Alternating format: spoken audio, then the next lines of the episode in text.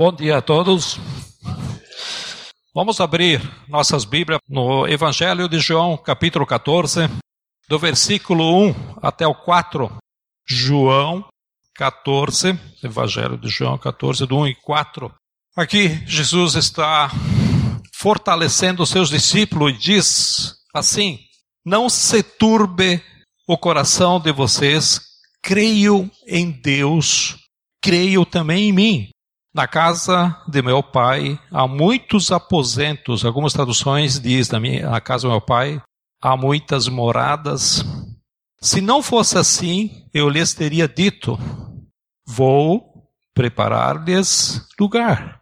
E se eu for lhes preparar lugar, voltarei e os levarei para mim, para que vocês estejam onde eu estiver. Vocês conhecem o caminho para onde eu vou. Senhor, aplica a tua palavra aos nossos corações e faz com que a gente possa não apenas ler, mas que o teu Espírito traga saciez para nossas almas, em nome de Jesus. Amém? Nesse capítulo 14 de João, Jesus está preparando os seus discípulos para a sua morte. E do capítulo 14 até o 17, Jesus vai preparando os seus discípulos dos fatos que vai acontecer. Ele vai ser preso, vai ser julgado, ele vai ser crucificado e é óbvio, vai morrer. Eles são eles, eles vão ficar três dias sem contato, porque Jesus vai ser enterrado no terceiro dia depois ele vai ressuscitar. Então Jesus, Jesus vai preparando o coração dos seus discípulos. E nesse capítulo 14, percebe-se como Jesus estava preocupado em cuidar do coração dos tipos diferentes de personalidades que estava entre os seus discípulos. E Jesus traz uma palavra de fé e de esperança para cada tipo de personalidade diferente dentro do grupo, dentro do contexto dos discípulos. Então hoje eu quero olhar para a palavra de Jesus, para tipos diferentes de personalidades que estavam entre os discípulos e que continua entre nós, discípulos de Jesus. O primeiro tipo de personalidade que Jesus fala aqui é para pessoas ansiosas. A pessoa ansiosa, ela fica aflita até com aquilo que nem aconteceu. O ansioso fica preocupado não só com o que está acontecendo, mas também com a, as consequências que podem vir daquilo que nem aconteceu. Por exemplo, ah, se cair o teto, o que, que eu vou fazer? Se não dar certo, como vai ficar? Se acontecer aquilo, que atitude eu vou tomar? E se, e se, e aí vai. E aí Jesus está olhando para aquelas pessoas ansiosas no meio do grupo dos discípulos e ele estava antevendo que quando Jesus fosse preso, como é que eles estariam? Quando Jesus fosse julgado, como é que eles ficariam? Quando Jesus fosse crucificado, quando Jesus fosse uh, sepultado, como é que esses discípulos ficariam? Então ele traz essa palavra para essa pessoa ansiosa. E a palavra é aquela que todo ansioso não quer ouvir. O que todo ansioso não quer ouvir é Fique calmo. Não se preocupe. Né? A verdade é verdade ou não é verdade? Eu posso falar isso porque eu sou uma pessoa ansiosa e eu sei o que eu passei, né? Eu sei o que eu sofri e sofro. Mas Jesus toca na ferida. Não se preocupem. Não fiquem aflitos. Essa palavra que está aí. Não fiquem aflitos. E Jesus vai explicar para pessoas ansiosas, por que ela não precisa ficar angustiada diante da circunstância que estão acontecendo, especialmente naquilo que aconteceria com Jesus, né? E Jesus coloca aqui algumas coisas preciosas que nós precisamos cultivar no nosso coração. Quando a gente está vivendo a ansiedade, quando a gente vive o temor e, em especial, a angústia. Por exemplo, Senhor, eu estou diante de uma decisão, o que, que eu vou fazer? Aí vem um e-mail surpresa. E agora, Senhor, o que, que eu vou fazer? Não se preocupem. Por quê? Primeira razão, ele diz assim, no primeiro versículo, da metade em diante, ele diz: creia em Deus, creia também em mim. Parece que essa frase ela é bem suave, né? A gente passa por cima e a gente não busca um pouquinho mais profundo. Mas a primeira razão é continue, continue a crer em Deus e em Jesus. Porque Jesus falou isso, será? É porque ele nunca perde o controle. Jesus nunca perde o controle. Ele continua no controle de todas as coisas. Ele continua no controle de tudo. O que estava acontecendo é que Jesus seria preso, julgado, crucificado, morto e ressuscitado. E depois sepultado, né? ressuscitado só depois. E a grande tentação que os discípulos tinham é que eu tenho, tá? e creio que você também tem, é que diante de coisas tão reais acontecendo nas nossas vidas, a gente diz: agora não dá mais. Deus está fora do controle. Deus não me responde. Essa semana eu vi uma senhora. Eu passei os momentos no hospital de semana e teve uma hora que eu vi uma senhora conhecida minha, de toda a família, cortava o cabelo deles e tal. E ela estava com uma filha na UTI lá.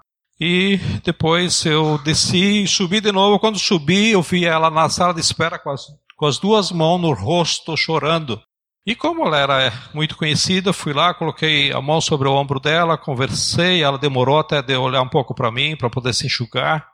E quando ela me conheceu, eu disse: Zé, Deus não me responde. Deus não me responde. E aí ela foi falando do drama da situação que ela estava passando da filha. Jesus estava dizendo: vou descer ao Hades. Né? Hades se refere a um lugar de tormento e é onde eh, os não salvos aguardam o dia do juízo de Deus, né? Então Jesus está dizendo: eu vou descer ao Hades, vou tomar das mãos de Satanás as chaves da morte e do inferno, ressuscitando dentre os mortos, trazendo as chaves na mão, porque eu nunca perdi o controle. Quando Jesus diz assim: creia em Deus, creia também em mim, ele está dizendo o seguinte, em outras palavras: olha, mesmo quando você não consegue entender o que está acontecendo, que nem aquela senhora, mesmo quando você não tem resposta, que nem aquela senhora, mesmo quando os fatos reais diante de você parecem bem maiores e não vê nenhuma possibilidade ao seu favor, quantas vezes acontece isso conosco? Você pode continuar crendo que Deus continua no controle que ele sabe o suficiente para lidar com essas situações. Que ele não perdeu o seu propósito, porque ele tem um propósito em todas as coisas. Você pode continuar crendo no grande amor de Jesus por você. Porque Jesus sabia que nem a morte poderia derrotar o Senhor da glória. E por isso que ele vai dizer: creia em Deus, creia também em mim. Porque ele sabia que no terceiro dia seria ressuscitado dentre os mortos, entre os mortos e traria vitória para todo o que nele crer.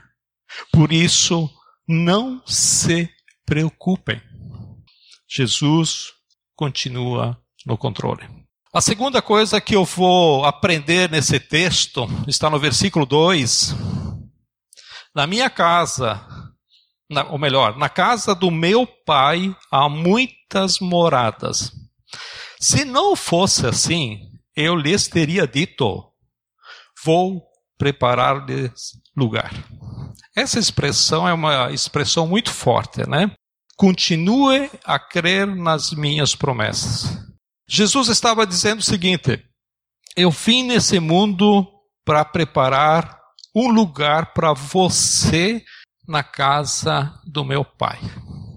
Nós acreditamos nisso, né? Meio superficial.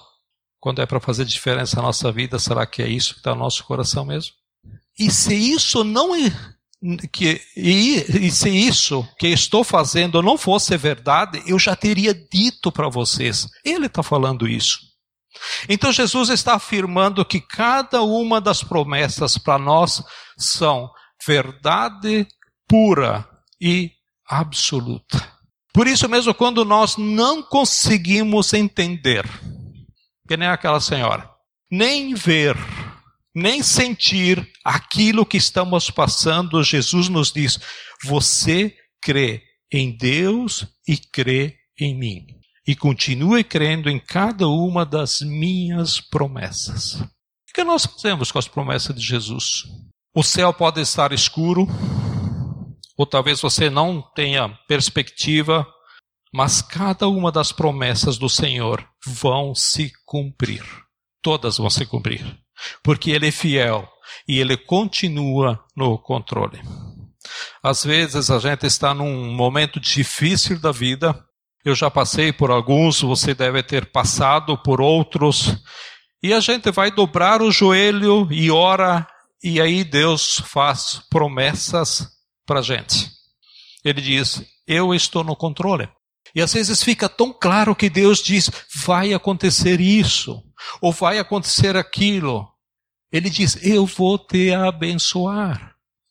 E nós começamos a olhar para o relógio: Senhor, o Senhor está demorando. O Senhor está demorando. Está difícil, está pesado. E aí nós somos tentados pelo inimigo a imaginar que Deus não fez ou não atende essa promessa. Acho que Deus não falou comigo. E se falou, acho que está mentindo. O diabo é o pai da mentira e ele sempre quer nos induzir que Deus é o pai da mentira e que suas promessas não vão acontecer. E aí a gente fica naquela luta de alma, né? E essa luta de alma nos desgasta. Né? E sabe por que nos desgasta? Porque se nós perdemos a esperança, a gente não consegue viver. E Jesus é a nossa força, Jesus é a nossa esperança. Então, se você está no meio de uma grande batalha, de uma grande luta, ou até de uma pequena, creia em Deus, creia em Jesus ele continua no controle e não deixe de crer em cada uma das suas promessas. Agora, muitas vezes as promessas de Deus vêm sobre a nossa vida e a gente toma pela fé e a gente espera o cumprimento delas no meio das batalhas, no meio das lutas.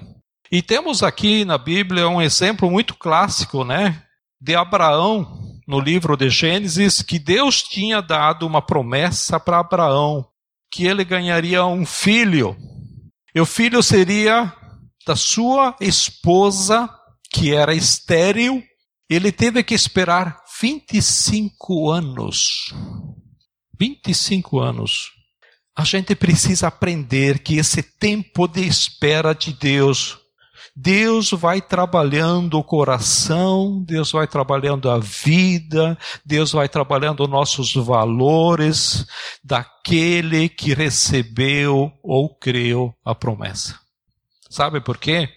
Porque às vezes nós temos um sonho, ou cremos e aguardamos numa promessa, se agarramos numa promessa, e nós confiamos nas nossas habilidades, a gente confia nos nossos métodos, a gente confia nos nossos processos, no nosso jeitinho. A gente confia nos nossos esquemas. Eu vou fazer um esquema, vou montar um esquema, né? A gente confia primeiro naquilo que a gente sabe. E Deus, primeiro, tem que quebrar tudo isso. Porque nós confiamos em nós. Por isso que Jesus está dizendo: confia em Deus, confia também em mim.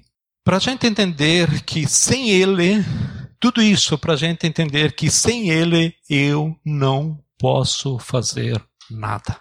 E aí, quando eu me rendo, Deus diz: agora você aprendeu. Então, agora as promessas vão começar a vir. Às vezes a gente é bobo, né? Eu vou falar por mim. A gente cai sempre nas mesmas coisas, sempre nos mesmos erros a gente se levanta, vê a atuação de Deus e de repente a gente está fazendo de novo daquele jeito. Porque a gente está acostumado. Né? Aí vem Deus e diz: vai ter que apanhar de novo.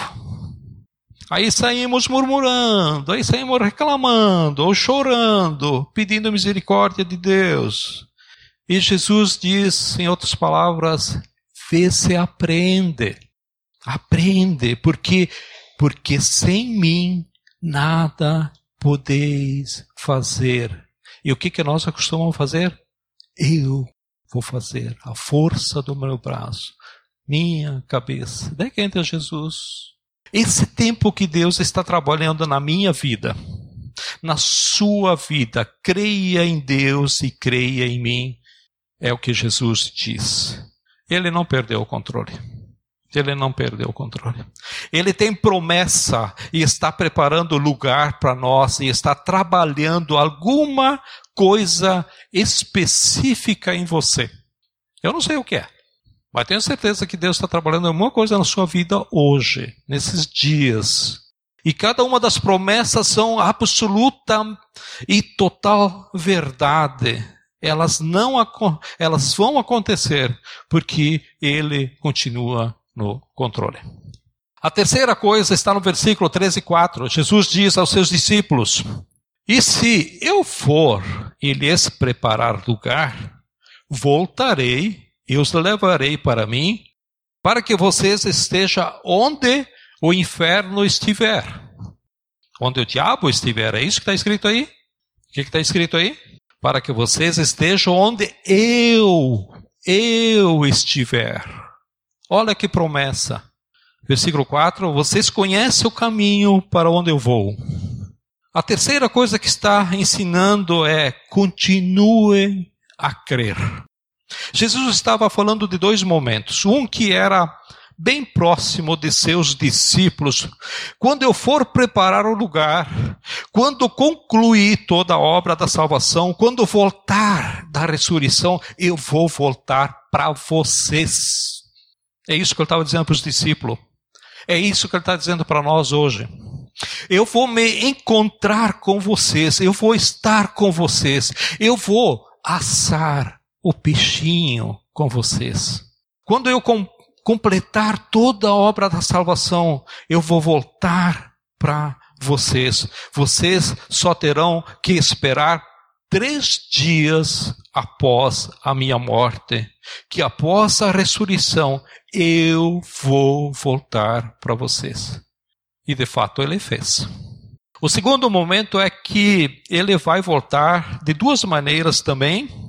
Quando a nossa vida terminar, essa é uma promessa também. Quando você fechar os seus olhos aqui na terra, se Jesus é a tua esperança e Salvador, ele vai aparecer para você. Ele vai voltar só para você vai te receber, ele vai te conduzir para as mansões celestiais que preparou para você. Não vai ter um anjo que vai te receber. Jesus, o teu Salvador, é que vai te receber para a vida eterna. Apesar de você ser um pecador, ele vai dizer: entra no gozo do teu Senhor, servo bom e fiel. Você pode se achar o pior dos pecadores, mas nós cantamos a última música, algo que diz assim: Foi por isso que eu morri, te lavei, te lavei, te lavei no meu precioso sangue. agora você pode receber as suas roupas limpas, porque você foi lavado no sangue derramado na cruz do Calvário. E essa é uma das razões que nós vamos participar da ceia daqui a pouco. Mas a Bíblia também fala que um dia Jesus vai voltar para todos os seus discípulos, e quando toda a obra da pregação do Evangelho estiver concluída aqui na terra, então ele vai voltar para todos os seus filhos, mas vai voltar também para ser juiz de vivos e de mortos. Essa é a promessa do Senhor. Esse, se esse é o Senhor que sustenta a tua vida, que tem o poder de ressuscitar entre os mortos, que tem poder de se esvaziar da sua glória para caber na forma humana, que tem poder de curar pessoas como curou aqui na terra e continua curando através da intercessão e da oração, que tem o poder de mexer com os governos e mexe porque ele é o todo-poderoso, então você pode confiar nele, mesmo quando você não entende o que está acontecendo na tua vida. E é bom que aconteça algumas coisas na nossa vida que a gente não entende.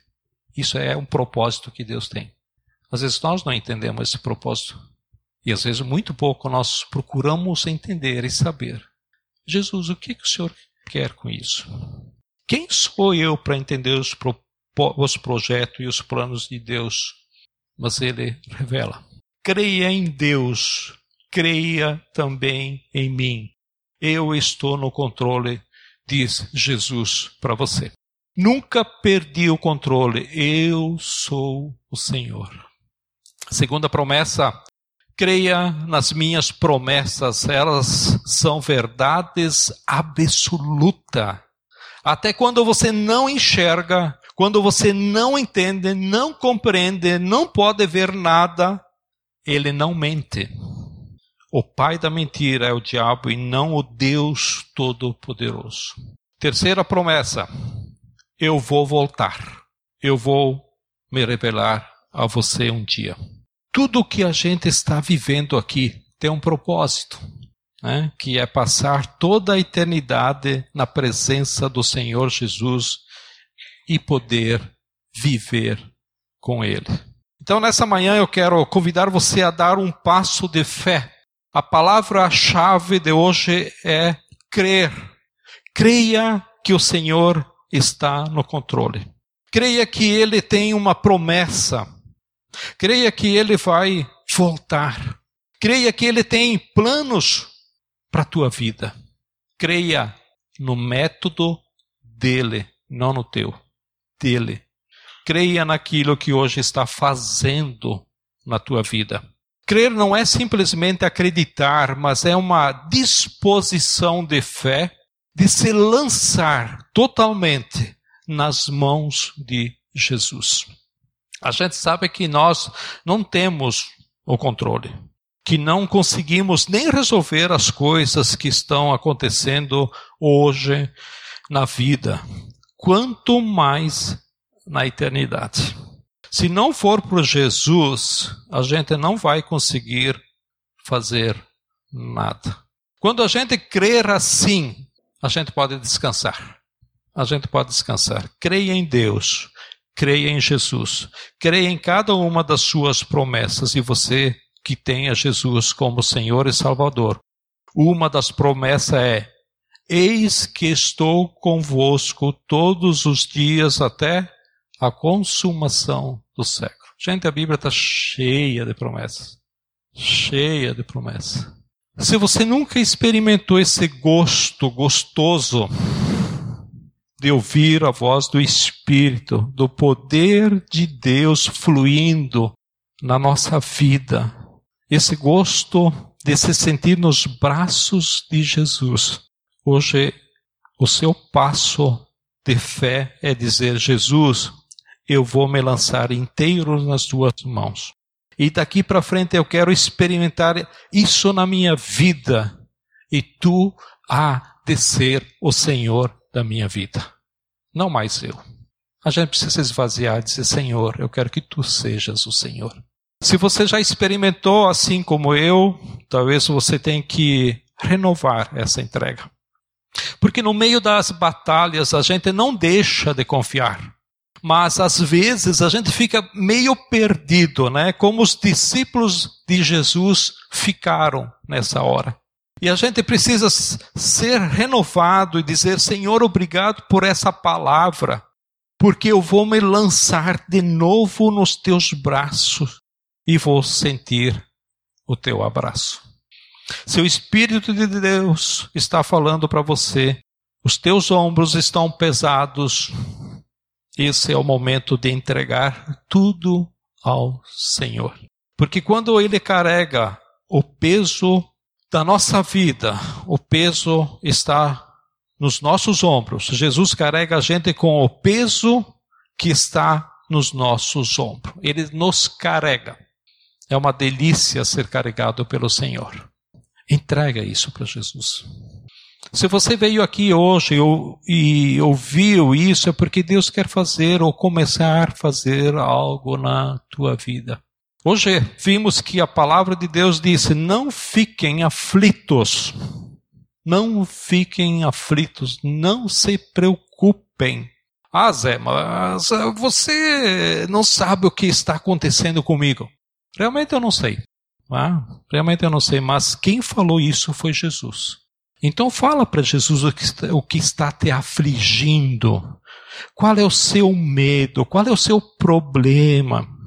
Diga para Jesus: Ó oh, Jesus, eu não sei como lidar com tal situação, não sei lidar com aquela. O Senhor sabe, o Senhor conhece você, então fala o que você está vivendo. E diga: Senhor, eu quero descansar em tuas mãos. Porque hoje você tem um problema, mas amanhã vem outro. A vida é assim. E daí o que, que nós vamos fazer? O que nós precisamos é aprender e fazer, e fazer é descansar nas mãos do Senhor. Lança tudo nas mãos de Jesus. Lança. Diga. Se o Espírito está mostrando ao seu coração algo que está impedindo você de largar, entrega nas mãos de Jesus. Dá esse passo de confiança, de fé. Você não precisa ver nada. Você só precisa crer e dizer isso para Jesus. Não tenha medo de entregar o que for, seja o que for, nas mãos do Senhor. Creia em Deus, creia em Jesus. Ele está no controle. Eis que estou convosco. Eis que estou convosco todos os dias. Eu pedi para aquela senhora que está acontecendo isso? Jesus não me responde. Jesus diz que está conosco todos os dias. Você percebe isso na sua vida? Você percebe Jesus que Ele está contigo todos os dias? Essa é a promessa dele. Se tem alguma falha, não é dele. Tem alguma coisa com o meu coração. Eis que estou convosco todos os dias até a consumação do século e essa promessa vai se cumprir. Vamos baixar nossas cabeças e fechar nossos olhos. E esse é o momento para você poder falar com Jesus, algo que talvez possa ter, ter falado, algo que possa estar te dizendo, algo que possa estar te incomodando, algo que você, talvez você já tenha feito, tenha experimentado, essa promessa em sua vida e faz tanto tempo que você não entrega mais para Jesus para sentir esse abraço dele, para sentir ele estar ao seu lado. Esse é o primeiro momento da sua oração. Um segundo momento após isso, também tenha um tempinho para se preparar para a ceia. Senhor Jesus, obrigado por essas promessas que estão na tua palavra e que fazem parte da nossa vida, elas precisam fazer efeito no meu coração.